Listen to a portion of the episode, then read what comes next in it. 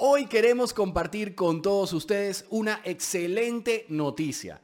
Luego de más de 100 episodios repartidos a lo largo de tres años y múltiples temporadas, Masters del e-commerce evoluciona. Sí, así como lo escuchan. El apoyo que nos han brindado ha sido instrumental y por eso queremos traerles un show mucho más ameno, más entretenido, más inspiracional y sobre todo más humano. No queremos eh, darles más pistas ni tampoco hacerles spoiler de lo que se viene, pero sí les prometemos algo. Va a ser una experiencia mucho más potente y más cercana. Por eso queremos despedir todos estos años de Masters del e-commerce con una selección de cinco episodios que consideramos ejemplares. Cinco relatos de superación, cinco historias de éxito, cinco voces de emprendedores y expertos que a lo largo de cinco capítulos nos han marcado y demuestran el espíritu de lo que queremos ser, el corazón de lo que Masters del e-commerce aspira a ser. Sin más, les dejamos con el primero de estos episodios de la mano de Isanami Martínez para conocer cómo podemos luchar contra todas esas energías negativas, ese estrés que nos persigue en nuestro día a día. Y en septiembre volveremos renovados.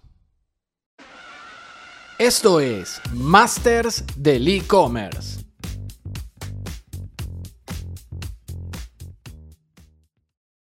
Saludamos a toda la comunidad hispanohablante que nos sigue a través del blog en español de Shopify. Hoy tenemos, como diríamos en Latinoamérica, una cuarto bate de, de la vida, una cuarto bate profesional y una cuarto bate de muchas ciencias, de la antropología, es autora de Vivir No Talks, es speaker y conferenciante, es autora de LinkedIn Learning y también es la creadora de Excedra, una nueva red social que ya nos va a contar un poquito más de eso.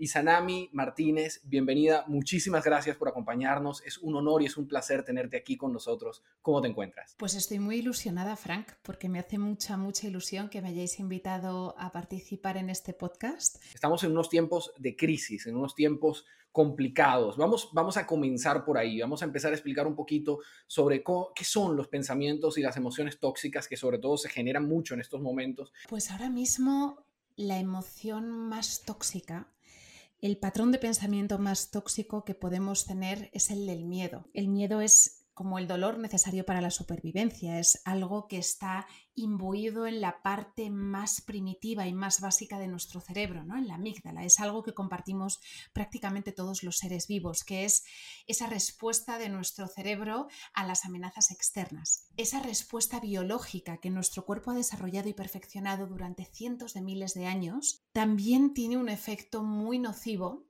porque lo que hace es drenar la parte del cerebro que nos hace humanos, que es donde reside la creatividad. Es precisamente cuanto más necesitamos conectar con esa capacidad humana de crear soluciones a problemas que antes no existían. ¿Tú eh, de qué hablas cuando, cuando mencionas sobre emociones y pensamientos tóxicos? Eso se puede definir, se, puede, se pueden eh, clasificar los pensamientos y las emociones. Totalmente, totalmente. Yo siempre empiezo, fíjate, Frank, por la definición de emoción. Las emociones no son algo opcional, no, son algo que ni siquiera sea saludable intentar reprimir o intentar forzar, ¿no?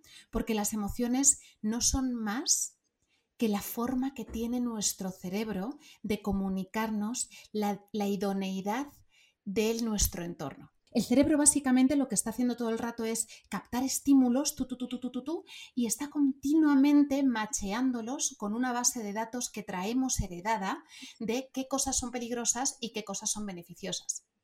La emoción no es más que la forma que tiene nuestro cerebro de motivarnos a quedarnos o a marcharnos de una situación. Las emociones realmente son neutras. El problema es el condicionamiento cultural que les damos y cómo permitimos que se conviertan en patrones de pensamiento tóxicos que lo que hacen es ponernos en piloto automático y hacer que dejemos de accionar de forma consciente. Eso, eso tú crees, Isanami, que sucede más en tiempos de crisis. Por ejemplo, los emprendedores, la gente que tiene e-commerce, que en estos momentos están sometidos a un estrés monumental, producto de lo que está sucediendo con el COVID.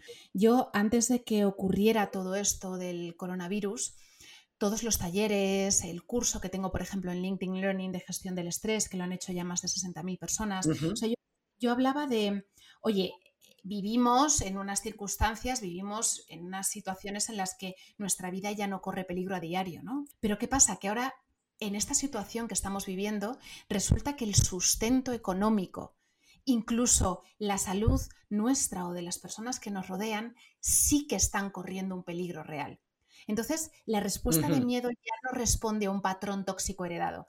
Ahora es real, o sea, tenemos motivos verdaderos, sobre todo en el caso de los emprendedores y de los empresarios, de temer por la estabilidad de nuestro negocio y por ende del sustento de nuestras familias. Eh, interpreta el cuerpo como un ataque a su supervivencia, el ataque a su negocio. Es decir, eh, que se me hunda el e-commerce, que se me hunde mi empresa, lo puedo yo eh, interiorizar como un ataque a mi supervivencia y empezar a, tener estas reacciones de estrés biológico.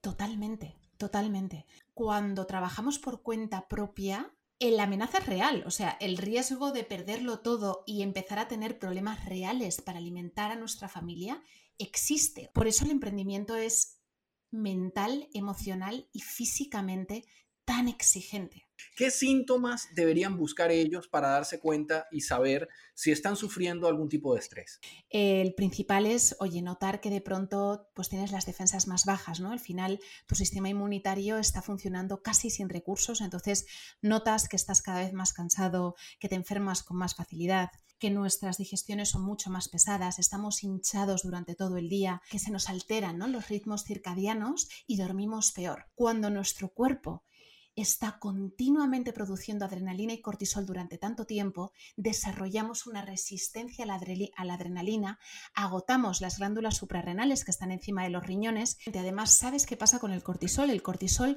provoca subidas de insulina y cuando tenemos bajadas bruscas de insulina, lo que nos pide el cuerpo es azúcares e hidratos de carbono complejos. Este, este comer por ansiedad, este anestesiarnos con la comida, toda esta gente que ha engordado tantísimo durante el confinamiento, también se debe al estrés, también se debe a esa respuesta biológica del cuerpo. Y yo te diría que el último efecto del estrés, y este también es súper, súper importante, tiene que ver con ese drenaje, ese drenado de nuestras capacidades más elevadas. De pronto estamos más irascibles, perdemos la paciencia porque estamos perdiendo la capacidad de amar incondicionalmente, perdemos la capacidad de conectar con los demás, de ser más empáticos, de ser más solidarios y sobre todo empezamos a pensar en bucle. Cuando estamos estresados, nuestro cerebro es fisiológicamente incapaz de acceder a la creatividad, que es precisamente lo que cualquier emprendedor, cualquier empresario necesita hoy, entonces esto, esto es una batalla mental, Isanami, ¿no? O sea, aquí tenemos es que luchar eh, poniendo en forma y disciplinando nuestro propio cerebro para, afrontar la crisis y el estrés. ¿Cómo, cómo lo hacemos? ¿Cómo, ¿Hay alguna forma, hay algún truco, hay alguna manera de hacer esto? El primer paso es no creerse todo lo que uno piensa. Es decir, eh, este, la clave la tenemos nosotros mismos, ¿no? Exacto, o sea, al final, en el momento en el que tú te das cuenta de que esa voz que escuchas no eres, primero, que lo que dice no tiene por qué ser necesariamente verdad. Y segundo, que tú eres mucho más que eso, que eso es una pequeñísima parte que trabaja para ti y por tanto tú, tu ser, tu cerebro completo, ¿no? Tu forma completa, tienes el poder de empezar a controlarle y decirle, gracias por este aviso que me estás haciendo, pero esta estrategia que hemos estado haciendo hasta ahora ya no nos sirve. Genial. Oye, eh, Isanami, una pregunta. Eh, eh, ¿Sabes que uno de los grandes problemas en estos tiempos, sobre todo para los emprendedores, ha sido el poder conciliar la vida laboral con la vida personal? ¿no? ¿Cómo, cómo podemos hacer para, para conciliar esas dos cosas? Pues fíjate lo reveladora que es la palabra conciliar. La palabra conciliar de lo que habla es de intentar que convivan dos cosas que son excluyentes, ¿no? recientemente, en las últimas décadas, en un punto se separó y se decidió que de todos los trabajos necesarios para la supervivencia de la tribu, el de traer el alimento era el más importante y el más respetable. Entonces, en un punto se nos empieza a decir que son dos cosas totalmente excluyentes, ¿no? Que si de verdad quieres ser una persona aceptable en esta sociedad, tienes que ser profesional. O sea, yo hasta recientemente yo decía, es que yo valgo mucho como para quedarme en mi casa lavando calzoncillos, ¿no? Entonces, claro, de pronto nos meten en casa y tienen que convivir a la fuerza esas dos facetas de la vida, que es el traer el sustento y el mantenimiento, la crianza, el cuidado y la educación del resto de la tribu familiar. El paso es de la conciliación a la integración, de en vez de entender el estar en casa con los niños, cuidar la casa y el trabajar, mandar mails y esto como cosas excluyentes, empezar a sentarnos y como unidad familiar decir, vale, ¿cuáles son las cosas que hay que hacer para que esto funcione? Pero hasta que no integremos todo lo que es necesario y no le demos el mismo peso de importancia, de valía y de respeto a todos esos trabajos, la conciliación va a ser siempre fuente de estrés, de ansiedad y de sufrimiento. Oye, y Sanami, eh, sobre estos temas eh, y, muchos otros temas relacionados a este mismo, a este mismo concepto, es que has, intentado tú crear un espacio que es Excedra, que es una red social para que la gente pues, pueda conversar, pueda hablar. Cuéntanos un poquito sobre Excedra y qué, qué es la diferencia de otras redes sociales. Excedra nace del pensamiento recurrente de que tenemos que hablar. En este momento social y cultural tan determinante y tan crucial y tenemos una oportunidad histórica única porque es cuando se rompen las cosas, cuando se rompen las sociedades, cuando existe la oportunidad de crear realidades nuevas. Y una cosa que se está haciendo desde que empezó todo esto es que nos estamos arrinconando en extremos ideológicos. Eh, ¿Sabes? Es, como que todo se está haciendo más extremista. Entonces, una de las cosas que me empezó a pasar en, el confinamiento, empecé a dirigir meditaciones diarias en, Instagram, la comunidad empezó a crecer aún más, ¿no? Tanto mi comunidad de Instagram como mi comunidad de LinkedIn, y la gente empezó a compartir conmigo unas historias de transformación súper inspiradoras, absolutamente apasionantes, que a mí personalmente me ayudaron mucho a dar pasos, ¿no? Que tenía yo pendientes de dar necesitábamos un espacio para poder compartir estas historias de forma segura, un espacio en el que nuestra atención no fuera un producto. En Excedra el producto es la experiencia del usuario y su transformación personal. Así que todo el equipo vamos a tener el foco siempre centrado ahí, ¿no? En, en ayudar a la gente a crecer.